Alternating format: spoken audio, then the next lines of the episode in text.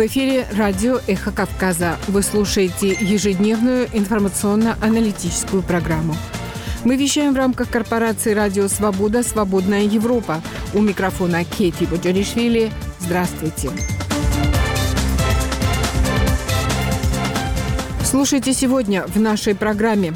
В колонии умер Алексей Навальный. Большинство политиков обвиняют в убийстве Кремль. Что бы вы ни думали об Алексее Навальном как политике, он был только что жестоко убит Кремлем. Это факт, и это то, что нужно знать об истинной природе нынешнего российского режима.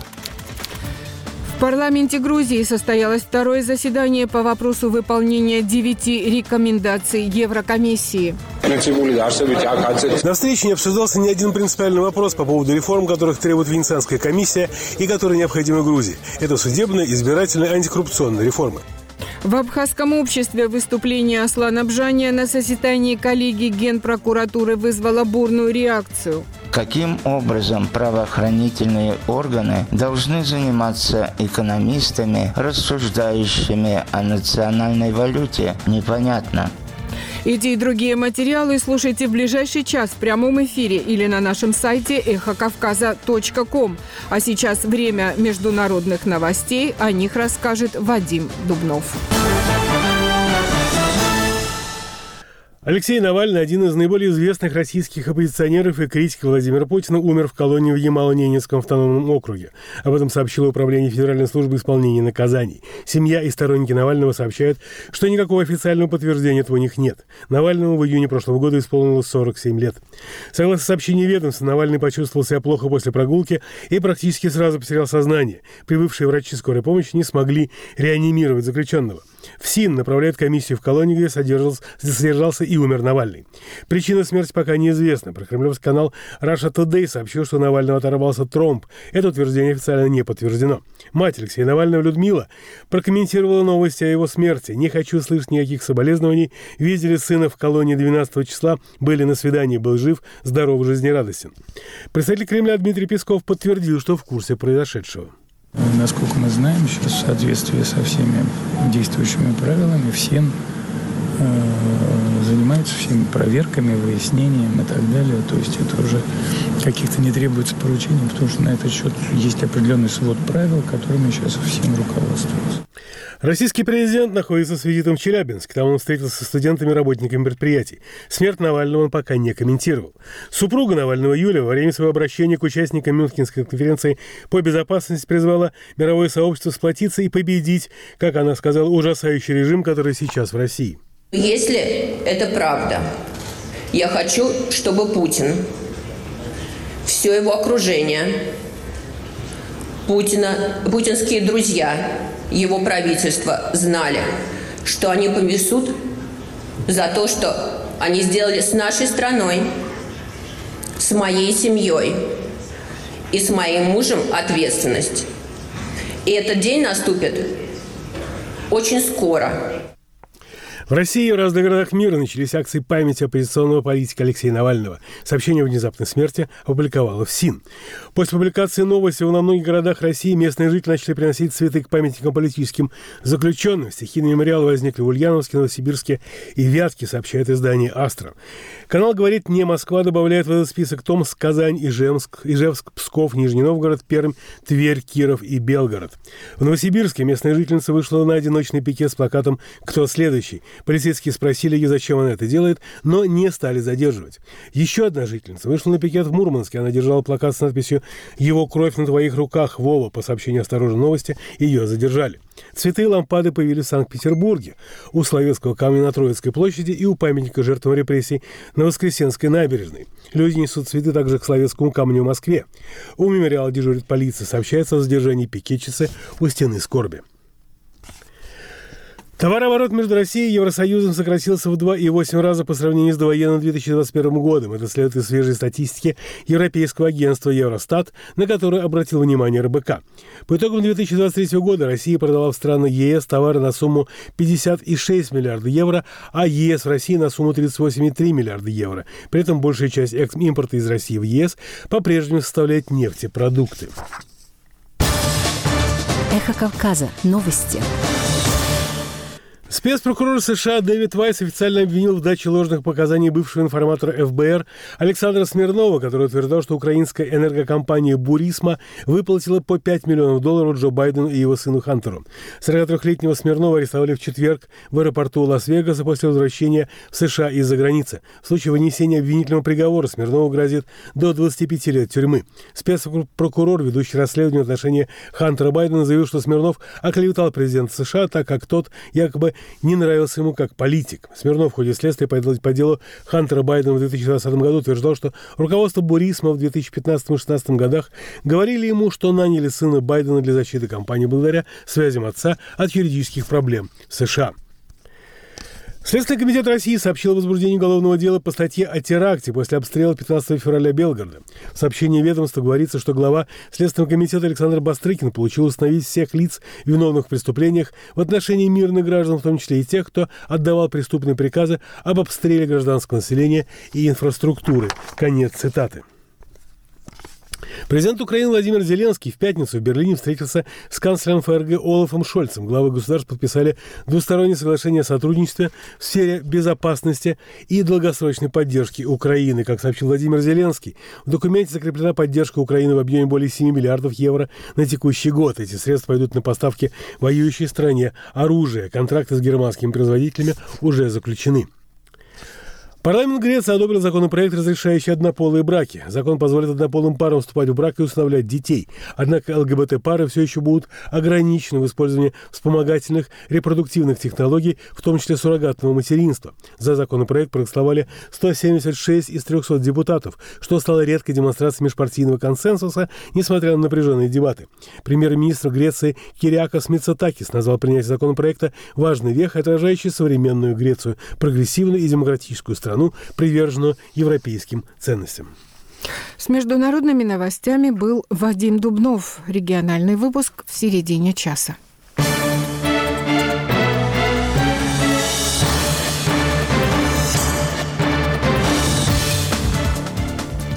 Вы слушаете радио «Эхо Кавказа» ежедневную информационно-аналитическую программу. В студии работает Кейти Бодеришвили. Переходим к темам дня. 16 февраля 2024 года в исправительной колонии номер 3 осужденный Навальный Алексей после прогулки почувствовал себя плохо, практически сразу потеряв сознание. Это сообщение, за которым последовала новость о смерти главного российского оппозиционера, всколыхнуло мир. Люди, в том числе в России, несут цветы, выходят на одиночные пикеты и присоединяются к акциям протеста. А политики соглашаются в одном – ответственность за смерть Алексея Навального, какой бы ни была причина, лежит на российских властях и лично на Владимире Путине. Противники же режима, уверены, глава Кремля открыл двери в смертную казнь для несогласных. Владимир Унанян с подробностями. Лидер российской оппозиции Алексей Навальный скончался в исправительной колонии номер 3. Информация, распространенная управлением ФСИН России по Ямало-Ненецкому автономному округу, вызвала мощнейший резонанс во всем мире. Супруга Алексея, Юлия Навальная, находившаяся в это время в Мюнхене на конференции по безопасности, обратилась к собравшимся. По ее словам, верить официальным российским источникам сложно, но если это правда, то режим Владимира Путина должен ответить. Наверное, вы все уже видели приходящие сегодня ужасные новости. Я долго думала, стоит ли мне выйти сюда или сразу лететь к моим детям. Но потом я подумала, что бы сделал Алексей на моем месте. И я уверена, что он бы был здесь. Он был бы на этой сцене. Я не знаю, верить или нет тем новостям, ужасным новостям, которые мы получаем только из государственных источников в России. Потому что долгие годы, и вы все эти знаете, все это знаете, мы не можем верить Путину и путинскому правительству. Они всегда лгут. Но если это правда, я хочу, чтобы Путин, все его окружение, Путина, путинские друзья, его правительство знали, что они понесут за то, что они сделали с нашей страной, с моей семьей и с моим мужем ответственность. И этот день наступит очень скоро. И я хочу призвать все мировое сообщество, всех находящихся в этом зале, людей во всем мире, чтобы мы вместе сплотились и победили это зло, победили ужасающий режим, который сейчас в России.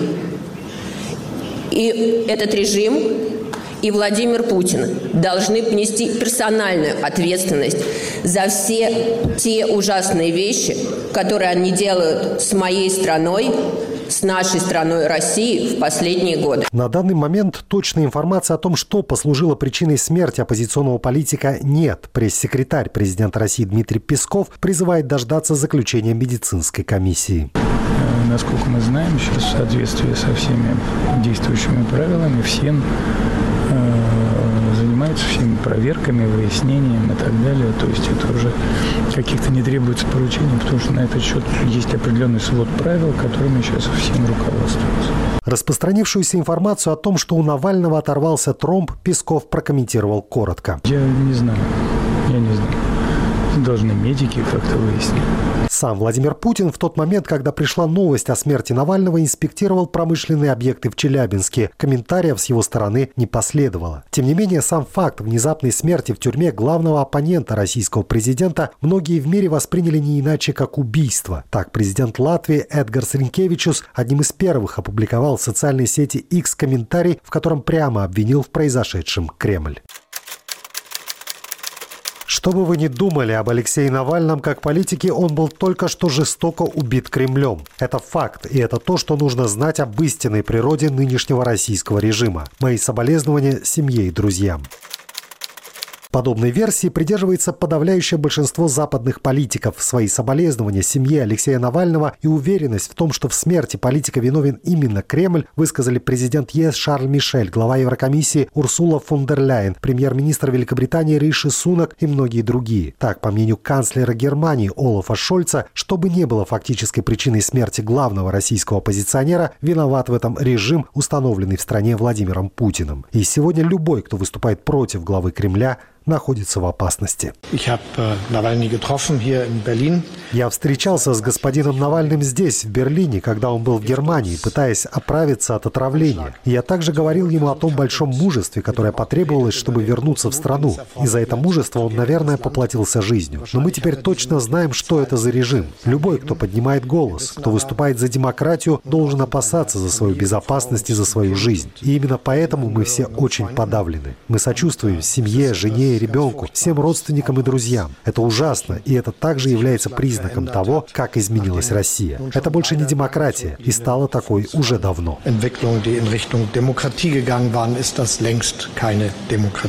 mehr. Соратники Навального уверены, если даже будет названа естественная причина смерти, то не вызывает сомнений то, что этому послужили условия, в которых содержался оппозиционный политик. Так, весной 2021 года Навальному, только что попавшему в колонию ИК-2 Владимирской области, не давали нормально спать. Его признали склонным к побегу и поставили на профилактический учет. Поэтому ночью каждый час сотрудник ФСИН светил ему в лицо фонариком и громко отчитывался, что заключенный на месте. Политик из-за этого даже судился с колонией. А в марте того же года объявил голодовку из-за того, что к нему не пускали врача. Навальный тогда жаловался на сильные боли в спине и онемение ноги. После того, как состояние его здоровья сильно ухудшилось, врача все же пустили. Плюс ко всему, за минимальные провинности Навальный неизменно оказывался в штрафном изоляторе, в том числе будучи больным. К тому же за полгода до того, как сесть в тюрьму, политик пережил отравление новичком и несколько месяцев восстанавливался в берлинской клинике Шарите. В Вашингтоне считают, что смерть Навального в колонии подчеркивает гниль системы, построенной Владимиром Путиным.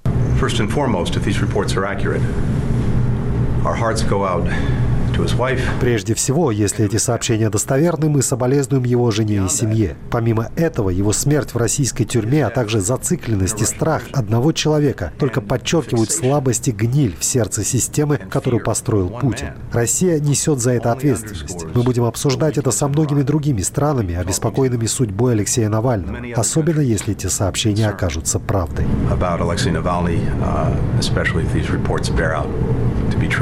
заявил госсекретарь США Энтони Блинкин. Президент Украины Владимир Зеленский со своей стороны призвал мировое сообщество положить конец режиму Путина. Еще не стало ведомо, что в российские тюрьмы загинув Алексей Навальный. Только что стало известно, что в российской тюрьме погиб Алексей Навальный. Очевидно, он убит Путиным, как и тысячи других замученных из-за одного этого существа. Путину все равно, кто погибнет, только бы он сохранил свои позиции. Именно поэтому он не должен сохранить ничего. Путин все должен проиграть, все должен потерять и отвечать за содеянное. Все повинен втратити и відповідати за скоєне. В том, что ответить за смерть Навального должен именно Владимир Путин, уверен глава британского МИДа Дэвид Кэмерон.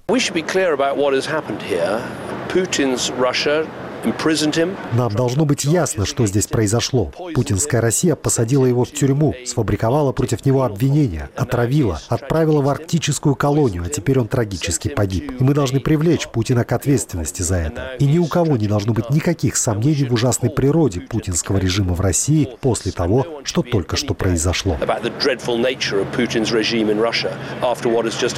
В самой России реакции на сообщение о смерти Алексея Навального противоречивые. Опрос россиян показал, показал, часть обывателей ожидала такого развития событий. Другая не верит в причастность к смерти оппозиционера руководства страны, а третьи не скрывают радости. Вообще, да, ожидаемо, наверное. Ну, потому что по новостям вообще передавали, что там его в каких-то таких неблагоприятных для жизни условиях содержат. Оторвался Тромп, мы вот сейчас только увидели в интернете. Но ничего такого, так сказать, он такой же человек, как и все, но я не знаю, это, в общем, если бы он не был настолько популярен, что называется, и то, в общем, я скажу, что популярность такая одиозная. Ну, умер, ну что делать?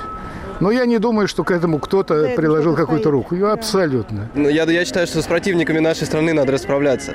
Чем быстрее, тем лучше. А слава нашему как бы, миру, а свободе и нашему президенту. Тем не менее, в российских городах люди уже начали приносить цветы к памятникам жертв политических репрессий. Некоторые выходят на одиночные пикеты. Сообщается, что в Мурманске задержана девушка, которая вышла с плакатом «Убит Алексей Навальный. Его кровь на твоих руках, Вова. Акции протеста проходят в Литве, Эстонии, Латвии, Великобритании, Франции, Сербии, Норвегии, Чехии, Испании, Италии, Швейцарии, Германии, Австрии, а также в Армении и Грузии. К слову, единственным представителем официального Тбилиси, откликнувшимся на новость о смерти российского оппозиционера, стала президент Салуме Зурабишвили.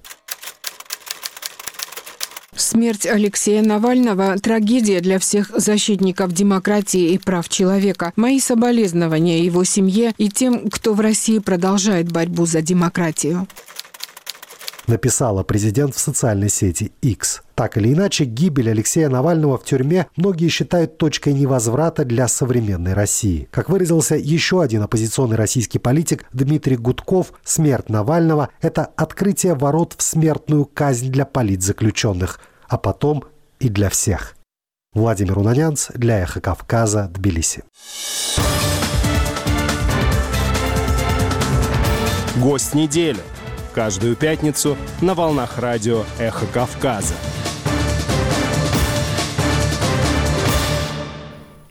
Что нового мы узнали о государстве и власти после смерти Алексея Навального? И есть ли еще что-то, что может в его устройстве для нас оказаться новым? Трагедию Алексея Навального Вадим Дубнов обсуждает с председателем Международного правозащитного центра «Мемориал» Александром Черкасовым. Саш, я начну даже не с вопроса, а попытаюсь просто сверить какие-то ощущения, потому что когда я услышал о том, что произошло, потому что вот так соблазнительно сказать такие громкие слова, ну все, мы проснулись в новой стране, там смерть Кирова и так далее. А потом, в общем, как бы что мы нового узнали об этой стране, что изменилось? Вот как ты ощущаешь вот это, вот это изменение или неизменение? Лет, страшно сказать, 20 назад, 25 октября третьего года как-то вот случилось, что группа коллег за завтраком собралась и обсуждала новость, случившуюся за ночь. Подключилась еще одна коллега, поняла ноту разговора. Полчаса гневно обличала режим, а потом спросила, а что, собственно, произошло.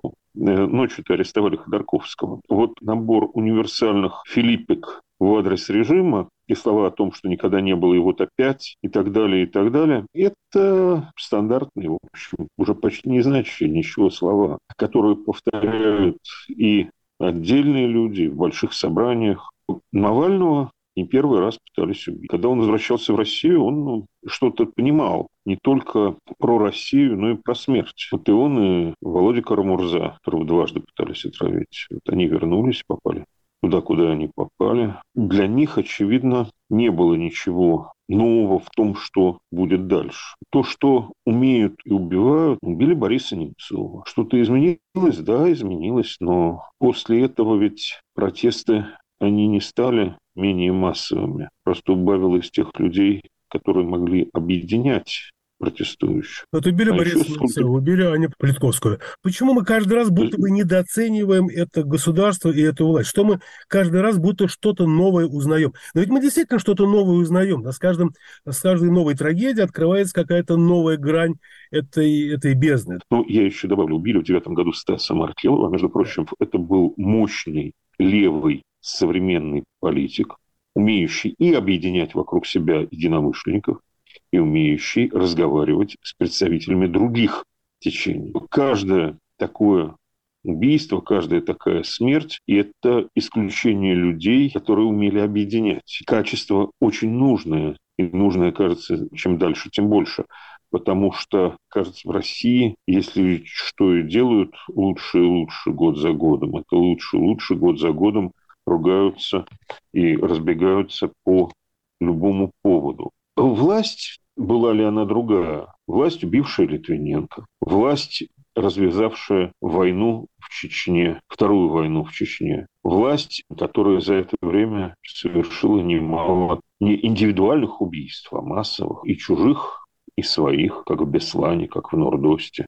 Ничего нового на самом деле за 20 с чем-то лет мы не узнали. Только большее число людей в этом убеждаются. Это может быть тоже важно, потому что понимание, в какой стране мы живем, это очень важное понимание. Это первый шаг к какому-то действию. Но слишком большая цена за прозрение жизни замечательных людей. Когда мы говорим о Политковской, когда мы говорим о Немцове, о Маркелове, мы говорим об убийствах. Да? Правильно скажу, что вот это на самом деле было не, даже не убийство, это было скорее приведение приговора в исполнение. И если это так, это что-то меняет в нашем понимании от того, что происходит? Для меня что-то станет ясно, когда будут предъявлены записи камер видеонаблюдения. Заключенный номер один для Путина Алексей Навальный мог быть только под постоянным видеонаблюдением и в камере, и при выводе из камеры. Если предъявят эти записи, это важно. Если их не предъявят, это тоже важно, потому что это будет косвенное доказательство того, что там все нечисто. Тюрьма, вот такая тюрьма, в которую направили Навального, это было продолжение его истории с его отравлением. Это предельно изолировать и создать условия, ну, где живется не очень хорошо. Говорят, что оторвался тромб. Что это значит? Последствия ковида, как у многих, ведь, в общем, ковид своими последствиями, в том числе тромб... в первую очередь тромбозами, бывает вдвое больше, чем непосредственно при болезни. Ну, у Навального заболеваний со сходной симптоматикой было не одно, кажется, и вряд ли в тюрьме обследовали так, чтобы назначить должную профилактику этих последствий. Что еще? Ноди? Ну так в тюрьме как-то подвижность человека ограничена. Делается все для того, чтобы тромбы в ногах, если они есть, не уменьшались, чтобы риск этот возрастал. Невозможность много ходить, сидение в неудобной позе, это все увеличивает риск. То есть режим, тот режим, который Алексею определен, режим содержания в ШИЗО, он мог только способствовать этому. Тюрьма – это не санаторий, любят повторять работники ведомства. Очень не санаторий. Его отправили туда, в общем, именно для этого. Ответственность не уменьшается от диагноза от заключения медиков. У нас есть все составляющие того, чтобы раскрыть преступление. Есть мотив, есть улики, и есть возможность совершить это преступление. Это все улики против тюремщиков, против э, УФСИНа максимум, да, но не против mm. тех, кто, на кого, в общем, мы, разумеется, все думаем. Нет, УФСИН – это лишь промежуточное звено в той цепи командования, где есть наверху человек, отвечающий за все, Владимир Путин, для которого Навальный был врагом номер один. И все звенья этой цепи, вплоть до дневального штрафного изолятора, их вряд ли забудут. Это другого типа трагедия, если сравнивать с Политковской или с Маркеловым э, или с Немцовым. Почему? Ведь и про э, Политковскую, и про Маркелова, и про Немцова можно сказать. Здесь у нас чеченцы, здесь у нас другие чеченцы, а здесь у нас нацисты тут есть некоторая общая схема. Власть называет своих врагов, как бы высвечивая их прожектором, обеспечивая безнаказанность исполнителям. Безнаказанность особенно ярко, видимо, в деле об убийстве Немцова. Это не э, государевы люди с новичком, но, в общем, не менее логично действующая система. То, что нацистов, убивших Маркелова, потом поймали и посадили, как и их подельников, лишь э, результат прозрения власти. Они-то думали, что нации подполья как-то встраиваются в их систему, а оказалось, что нет. Но вот безнаказанность кадыровцев, причастных к убийству Немцова, то, что там не могли в дверь достучаться представители Следственного комитета, это, в общем, убедительное доказательство. И то, что Э, там следователь, хороший следователь, генерал Краснов, ушел с повышением, а после него дело начали разваливать. Ну, это тоже некоторое косвенное доказательство. У нас во многих таких случаях много косвенных доказательств и маловато прямых. Но все это звенья одной цепи. В конце концов, ведь сегодня было сделано то, что не доделали господа отравители. Это длящееся преступление. Правление Навального, а затем осуждение Навального, а потом его отправка в самую удаленную суровую зону, это, это длящееся преступление. Этот вопрос тоже, конечно, все будут друг другу задавать. И тем не менее, я хочу тебя спросить. Это что-то может изменить может быть, внутри природы самой, самой власти, а потому что, ну, может быть, для кого-то внутри власти это станет каким-то, ну, не знаю, ну, не красной линией, но каким-то знаком предостережения, поводом для какого-то испуга, да, а, сигналом к бегству. Может быть, это станет, наоборот, сигналом к какой-то новой карательной дисциплине в стране. Я не знаю, какие будут изменения. Я вижу, что очень много власть хочет закончить до выборов. Сегодня это, видимо, останется незаметным. Сегодня прошел первый день суда над Олегом Орловым. И из дальнейшего графика видно, что до конца февраля его намерены отправить за решетку. Олегу скоро исполнится 71 год. Ну, не самое лучшее время. Но в этом конкретном деле я вижу, как э, другая команда государевых людей стремится отчитаться побыстрее до выборов. Я не знаю, и мы не знаем, какие были инструкции той команды, которая курирует Алексей Навальный. А последствия, ну, они всегда наступают внезапно. Многие говорят сейчас, не может быть, как же так? Может, могло, могло давно быть так. Просто теперь это для большего числа людей видно. А уж кто какие из этого сделает выводы и как это потом повлияет, мы не знаем. Э, вот э, есть такое понятие зону бифуркации. Неустойчивость, непредсказуемость и то важное обстоятельство, что отдельное событие, действие отдельного человека или уход отдельного человека может сильно повлиять на всех остальных и на события в целом. И к этому нужно быть готовым. Гостем недели был Александр Черкасов, с ним беседовал Вадим Дубнов. Мы вернемся к разговору о смерти Алексея Навального во второй части программы после региональных новостей. Эхо Кавказа. Наш адрес в интернете эхокавказа.ком. Там вы можете прослушать, прочитать и прокомментировать материалы программы.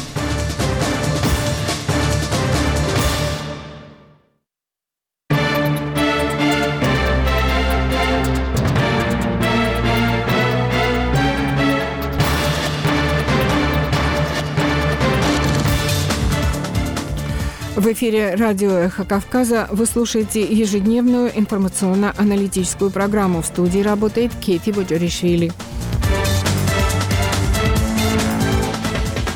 Время краткого регионального выпуска новостей, который представит Вадим Дубнов. Президент Грузии Саламе Зарабишвили отправилась с визитом в Германию. Грузинский лидер примет участие в Мюнхенской конференции по безопасности, сообщили в администрации президента. 18 февраля вместе с Зурабишвили будущее Евросоюза, в частности, обсудит вице-премьер Украины Ольга Стефанишина, главы МИД Литвы и Польши Габриэль Слансбергес и Радослав Сикорский. В Мюнхен отправился и глава МИД Грузии Илья Дарчашвили. В прошлом году Грузию на форуме представил премьер-министр Ракли Гарибашвили. Новый глава правительства Ракли Кабахидзе ранее сообщил, что с первым визитом после назначения посетит Брюссель.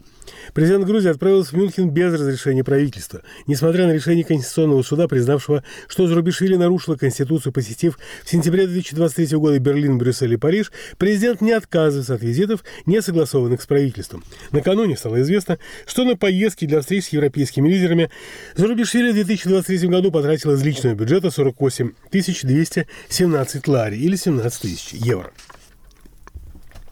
В Абхазии обсуждают заявление, сделанное лидером самопровозглашенной республики Асланом Бжани на заседании коллегии Генеральной прокуратуры. Он, в частности, сказал, что в Абхазии есть силы, которые бьют по взаимоотношениям с Россией.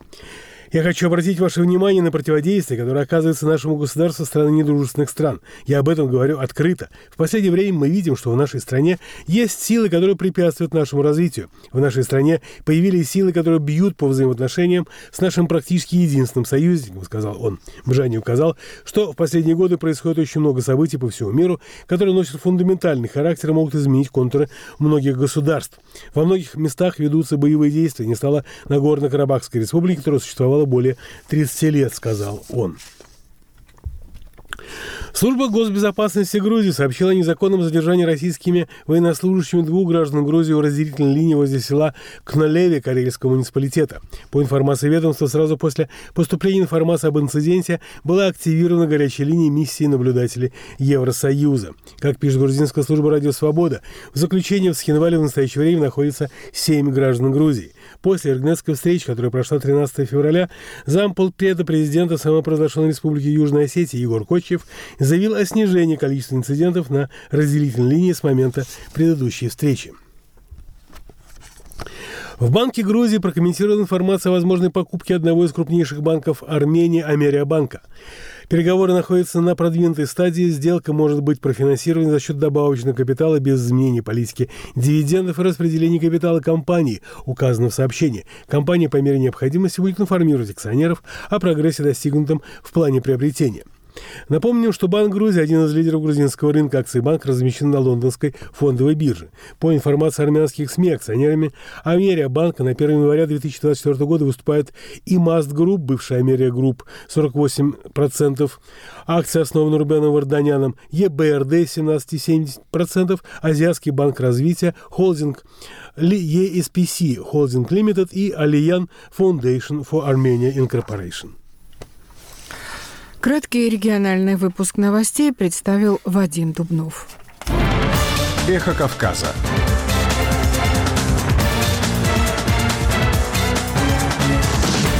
Репортажи, экспертные оценки. Социальные и культурные новости. Из Тбилиси, Сухуми, Цхинвали. Наш адрес в интернете – эхокавказа.ком Эхо Кавказа. Продолжаем программу. Бывший сотрудник штаба Алексея Навального, политик и журналист Лев Гямер, который после начала войны в Украине был вынужден переехать из России в Грузию, рассказывает о том, как Навальный повлиял на оппозицию и чего ждать теперь после его смерти. С ним беседовала наш тбилисский корреспондент Анастасия Славинская. Лев, насколько ожидаемым стало то, что произошло сегодня? Откровенно говоря, понятно, что они его попытаются убить, но казалось, что они сделают не так явно. Ну, то есть э, его постоянно в ШИЗО сажали, да, условия содержания, то есть по факту он находился под пытками. А, и как бы все это было нацелено, очевидно, на слом здоровья, а, но как бы он держался. И вот, да, в среду к нему адвокат приходил, все было хорошо. Вчера он по видеосвязи выходил, все тоже было замечательно. как бы, ну, слабо верится, естественно, в официальную версию. Тем более, если бы это произошло неожиданно, как нам все преподносят. Мне кажется, они бы так резво бы не стали на это все реагировать, они бы очень сильно испугались. А учитывая реакцию государства, э, ну, становится очевидно, что это некая запланированная акция. То есть надо будет, ну, во-первых, надо чтобы дождаться, пока адвокат получит доступ э, в ХАРП, э, чтобы ну, общественность могла увидеть тело, чтобы стало понятно вообще, что произошло. Не, не, ну, в любом случае, это, конечно, неожиданно. Не, неожиданно, но ожидаемо, вот так.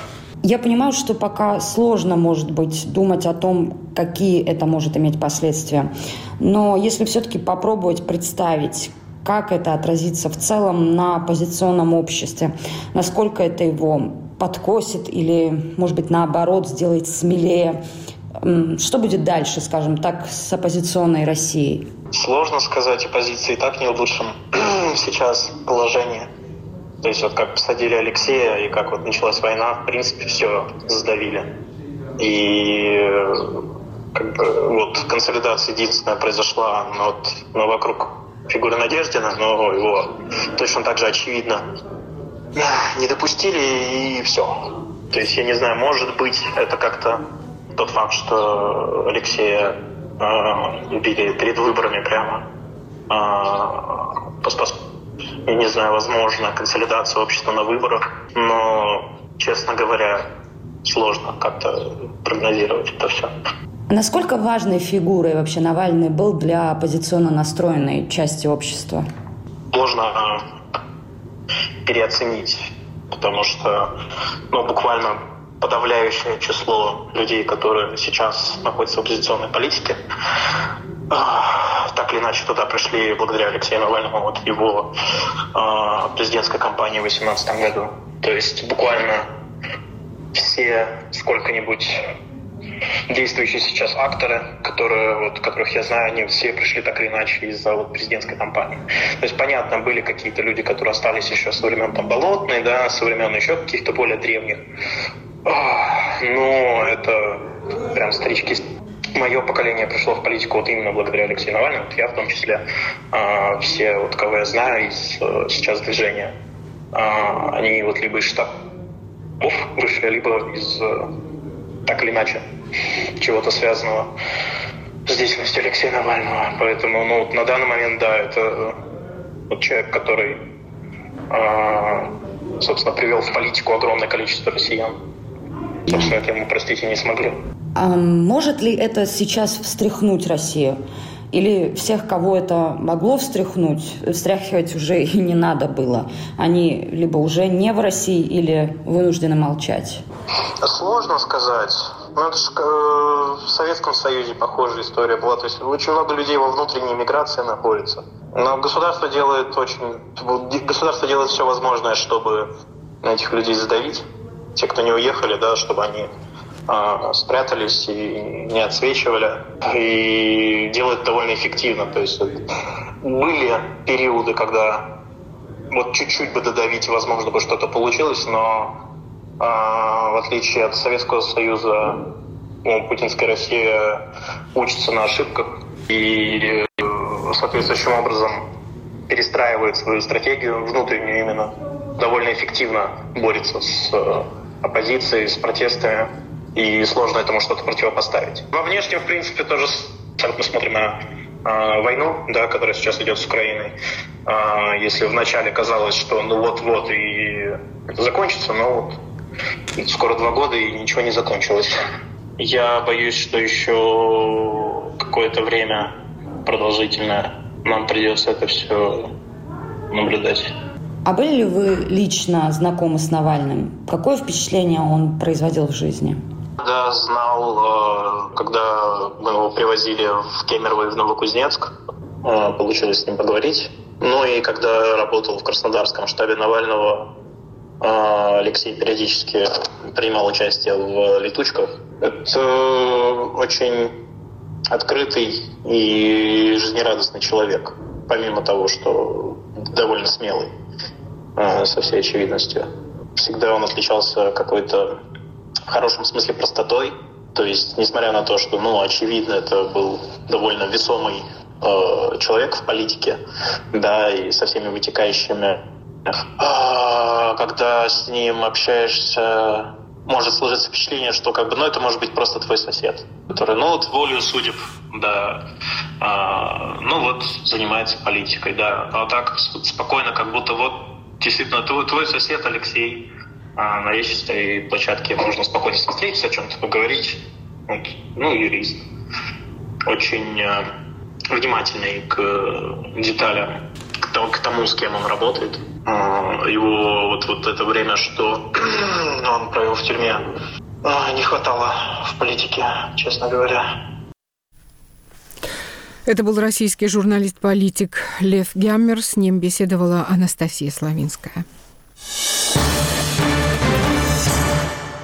К другим темам дня. В парламенте Грузии состоялось второе заседание по вопросу выполнения девяти рекомендаций Еврокомиссии. В рабочей встрече приняли участие представители парламентского большинства и оппозиции. Что из этого вышло, расскажет Иракли Урагвелица.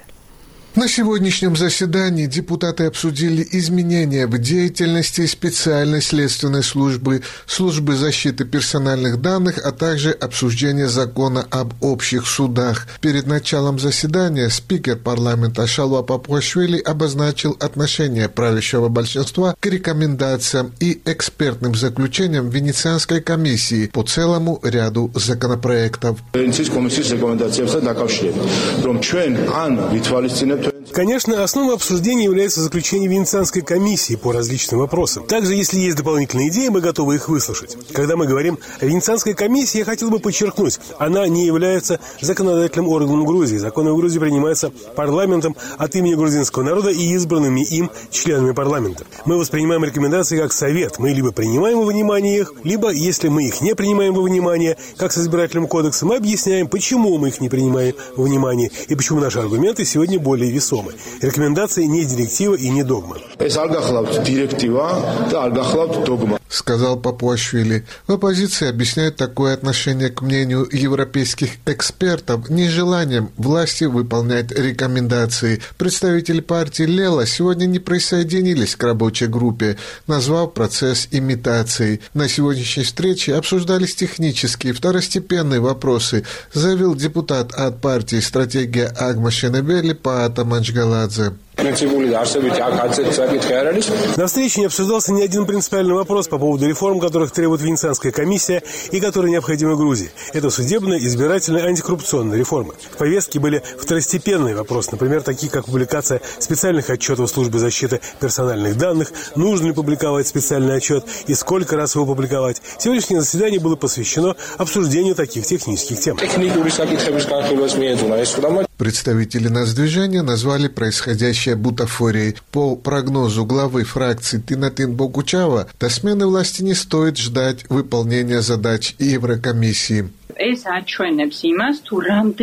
Мы видим, что партия власти не собирается вносить принципиальные изменения, которые сделают независимыми и подотчетными народу, а не Бедзини Иванишвили, государственные институты. Это подтверждают и заявления большинства и ход сегодняшней встречи. Это еще раз доказывает, что для выполнения девяти оговорок ЕС необходима смена власти. За первые сто дней мы сможем полностью выполнить эти девять рекомендаций, и наша страна быстро станет членом Евросоюза.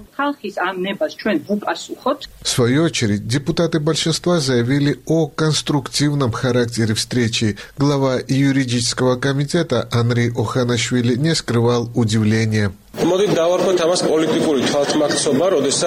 Сначала они соглашаются сесть с нами за стол переговоров, а затем они выходят и говорят, что, оказывается, мы не заинтересованы в выполнении рекомендаций по конкретным вопросам. Это политический конфуз, с одной стороны. С другой стороны, они вводят в заблуждение своих избирателей. Это очень печально. На встрече был поднят вопрос об учреждении должности специального прокурора и избрании руководителя службы квалифицированным большинством. Мы продолжим обсуждать эти темы. Пока мы не приступали к обсуждению вопросов, касающихся антикоррупционной службы, а оппозиция уже сделала выводы. Сами решайте, насколько они объективны.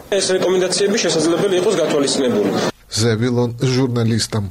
От неправительственного сектора в сегодняшней встрече участвовали лишь представители организации, членов Грузинской национальной платформы Форума гражданского общества Восточного партнерства. По словам директора МПО «Либеральная академия Тбилиси» Лаши Тугуши, не все заинтересованные неправительственные организации участвуют в рабочей встрече по поводу девяти рекомендаций, что мешает процессу. Поэтому он призвал парламент пригласить профильные организации, у которых есть свои предложения и концепции. Однако, по словам спикера парламента Папуашвили, неучастие представителей Ассоциации молодых юристов и Международного общества за честные выборы и демократию произошло не по вине большинства, а из-за радикальной повестки дня этих НПО. Напомним, в октябре прошлого года эти неправительственные организации призвали парламент Грузии отказаться от поддержки изменений в закон о собраниях и манифестациях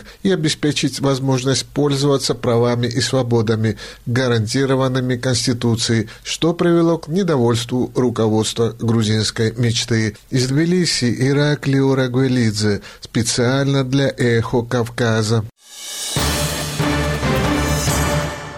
Сообщениям из Сухуми бурную реакцию вызвало в абхазском обществе выступление президента самопровозглашенной республики Аслана Бжания на заседании коллегии Генеральной прокуратуры, где он коснулся ряда острых политических вопросов.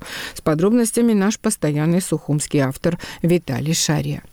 Вчера президент Аслан Бжания принял участие в заседании коллегии Генеральной прокуратуры Абхазии, посвященной итогам работы надзорных органов за 2023 год, где с основным докладом выступил генеральный прокурор республики Адгур Агарба. В таких заседаниях президент участвовал и раньше, но на этот раз его выступление там вызвало в обществе особое обсуждение, так как в нем он не раз выходил на темы политики. Вот несколько фрагментов из его выступления. Наше государство – это наш с вами общий дом, наш абхазский дом. Судьба бездомных незавидна. Вы наверняка знаете, как складывается судьба у тех народов, которые лишились своей государственности и своего дома в огромном количестве мест идут боевые действия. Нет такой республики, как Нагорно-Карабахская республика. По факту ее нет. Она существовала ровно 30 лет, да? даже чуть больше. Для чего я об этом говорю? Я хочу ваше внимание акцентировать на самых важных вещах. И хотел бы отметить особенную роль Генеральной прокуратуры в плане укрепления нашей государственности. В нашей стране появились силы, которые бьют по взаимоотношениям с нашим практически единственным союзником. Хотел бы напомнить вам слова Владислава Арзанда. В основе существования нашего государства абхазского две силы. Это волеизъявление народа Абхазии и поддержка Российской Федерации. Кому-то это может нравиться, кому-то это может не нравиться, но это является фактом. В последнее время участились случаи, причем они а, как-то синхронизируются, если мы обсуждаем вопросы межгосударственных отношений с Российской Федерацией, здесь начинается определенная информационная атака. И вы хорошо об этом знаете. Это свидетельствует о скоординированной работе по дестабилизации обстановки в Абхазии, по разрушению нашей государственности. Далее он перешел к примерам. Так получилось, что в нашем государстве с вами люди могут себе позволить говорить все, что угодно, и при этом остаться ненаказанными. Вот приведу самый свежий пример, уважаемые прокуроры. Вот на площади сидит гражданин по фамилии Адлиба, и вчера он заявил о том, что руководство Абхазии получило 3 миллиарда рублей за то, что было ратифицировано соглашение между Абхазией и Россией о передаче комплекса зданий в Пицунде. Кто на это должен реагировать? Мои племянники, мои сыновья? Или племянники сидящих здесь руководителей и братья? Или у нас есть компетентные органы, которые должны принимать решения на пресечение такого рода преступлений и так далее? Это же наш с вами дом. Что мы позволяем публично обсуждать? Людей сводят с ума. Недавно выступает в СМИ экономист, так он себя считает, и говорит о том, что нам необходимо перейти на собственную денежную единицу. Это позволит решить огромное количество, видите ли, экономических проблем. Но, слушайте, это, конечно, хорошо иметь собственную денежную валюту. Но к чему это приведет на современном этапе развития нашей экономики? Это приведет к развалу нашего государства в течение нескольких дней, 10-15 их слушают, никто их не останавливает. Я имею в виду в данном случае наша правоохранительная система в целом. И они оказывают управляемое воздействие на наших граждан. Это известная история. В советское время это называлось идеологическая диверсия. Стоит овладеть сознанием человека, и этот человек становится материальной силой в твоих руках, им можно управлять, и с этим сталкивается наше молодое абхазское государство.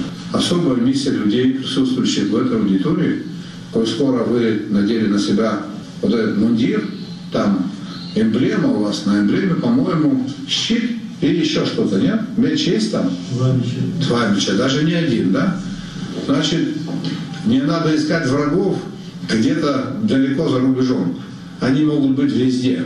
И вот этот меч должен быть направлен на них в абхазском сегменте Фейсбука активнее всего взялись обсуждать вопрос о национальной валюте. Экономист Ахра Аристава написал, для справки, Абсар – денежная единица Республики Абхазия, введенная законом от 22 апреля 2008 года. В соответствии с законом монеты и банкноты являются платежным средством на всей территории Республики Абхазия. Каким образом правоохранительные правоохранительные органы должны заниматься экономистами, рассуждающими о национальной валюте, непонятно. Как все знают, эмиссия Авсара в 2018 году была осуществлена на 500 миллионов. Страна не развалилась. Общественно-политический деятель Ахрабжаня высказался так. Если бы не было никакого закона, президент не может осуждать стремление к развитию или созданию института институтов, укрепляющих нашу страну. Это что, криминал? Рассуждать о преимуществах национальной кредитно-валютной политики, возможности регулировать цены на внутреннем рынке, меньше зависеть от колебаний иностранных курсов, в конце концов демонстрировать символы независимой экономики. Конец цитаты. Виталий Шария специально для «Эхо Кавказа» из Сухума.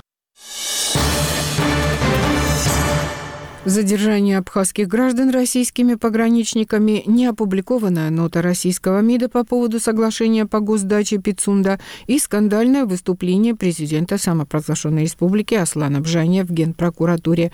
Основные события уходящей недели в итоговом материале сухумского блогера Изиды Чани. Задержание граждан Абхазии на границе нота МИД России, возвращение президента в Абхазию – основные события уходящей недели. 14 февраля посол России в Абхазии Михаил Шургалин ответил на обращение ветеранов войны АРО, направленное 5 февраля. Напомню, что ветераны войны, обеспокоенные массовыми задержаниями граждан Абхазии, обратились к послу России. Нарушение прав граждан Республики Абхазия и Российской Федерации недопустимо. И это наносит вред нашим братским отношениям. Мы выражаем надежду на вашу компетентность в решении данного вопроса и соответствующую реакцию на данные действия специализированных служб Российской Федерации. Говорилось в письме ветерана войны. Они называли поведение спецслужб на границе предвзятым и необоснованным и просили дипломата посодействовать в защите прав граждан Абхазии. В ответном письме Шургалин выразил недовольство терминологии, которая, по его мнению, искажает суть вопроса. Задержание, многочисленные допросы и одновременно предупредил журналистку Эму Хаджава, публично огласившую историю своего задержания, об ответственности за клевету.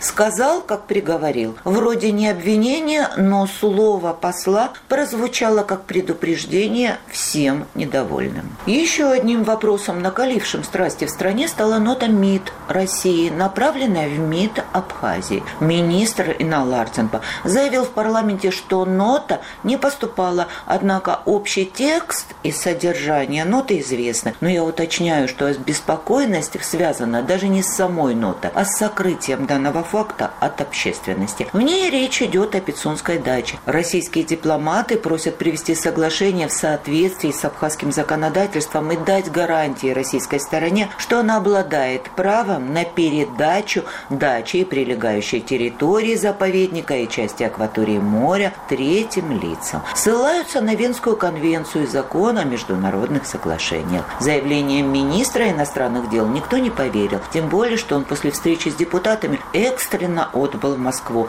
с непонятными целями визита. Впрочем, из Москвы он сделал заявление, из которого понятно, что министр держит руку на пульсе международных событий. Похвалил БРИКС и добавил, что Абхазия является неотъемлемой частью глобального большинства. Инна Ларценба также провел открытый диалог со студентами госвышки. Надо сказать, что в Абхазии министр не демонстрирует такой открытости ни со студентами, ни с журналистами. Последними публичными мероприятиями министра стали скандальные встречи с активами районов, на которых он откровенно сыпал оскорбления в адрес граждан Абхазии. Возвращение министра в абхазскую действительность прогнозируют на следующей неделе.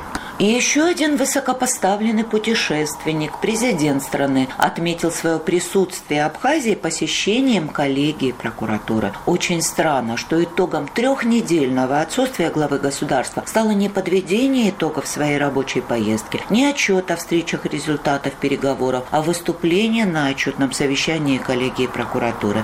Здесь Аслан Джаня выступил с открытым призывом к подавлению инакомыслия и предложил надзорным органам начать репрессии против граждан Абхазии, выражающих свое недовольство по поводу проводимой им политики. Выступление главы государства проходило в полном молчании. Только видеокамеры зафиксировали удивленные лица представителей двух ветвей власти – законодательной и судебной, округлившиеся глаза спикера парламента Лаши Ашупа и недоумение главы Верховного суда Саиды Будба. Если обобщить выступление Бжания, то можно назвать оглашенные им препятствия для строительства государства. На внешнем периметре это недружественные страны. На внутреннем он обнаружил в стране силы, которые препятствуют нашему развитию. Круг идеологических диверсантов, это цитата, отдает сталинским размахам. Теперь это не только неправительственные организации, это гражданские активисты, оппозиционеры, негосударственные СМИ. Вот, оказывается, кто мешает ему бороться с коррупцией, принимать выгодные для страны экономические решения, сохранить энергосистему, поднять уровень жизни социально незащищенных граждан страны, соблюдать права граждан, проводить обещанные реформы, обращаться с посланиями к народу и соблюдать Конституцию. Его версии, информационные ресурсы, которые критикуют его провальную политику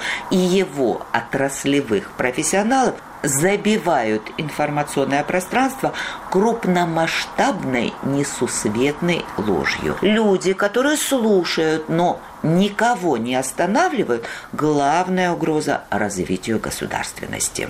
Создалось впечатление, что президент попутал правоохранительную систему с опричниками, себя с Иваном Грозным, а Абхазию со своим уделом, так как считает, что правоохранительная система должна бороться не с преступниками, а с его оппонентами. Он указал на объект чрезвычайной опасности общественного активиста Джансуха Адлева, который практически в одиночестве требует отставки президента на площади Свободы и определил еще одну табуированную тему – национальная валюта Апсар, перспективы которой обсуждал недавно в СМИ экономист Ахра Арестава. Бжани обвинил правоохранительные органы в том, что они не принимают эффективные решения, потому что оказались беззубыми. Обратив свой взор на символику, вспомнил про карающие мечи прокуратуры и пригрозил всем несогласным своими сыновьями и племянниками.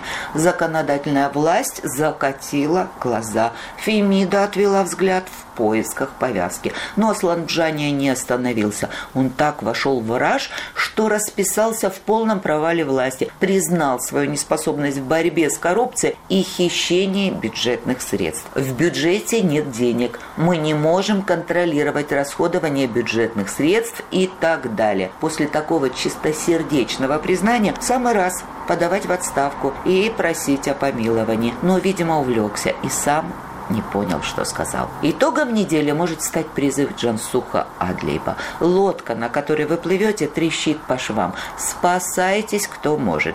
Призыв адресован ко всем ветвям власти. Специально для Эхо Кавказа из Идачания из Сухума. Вы слушали информационно-аналитическую программу на радио «Эхо Кавказа». Наш сайт эхокавказа.ком. На нем вы можете послушать или прочитать материалы программы, а также оставить свои комментарии. Сегодня с вами была Кейти Буджаришвили. Всего вам доброго и до завтра.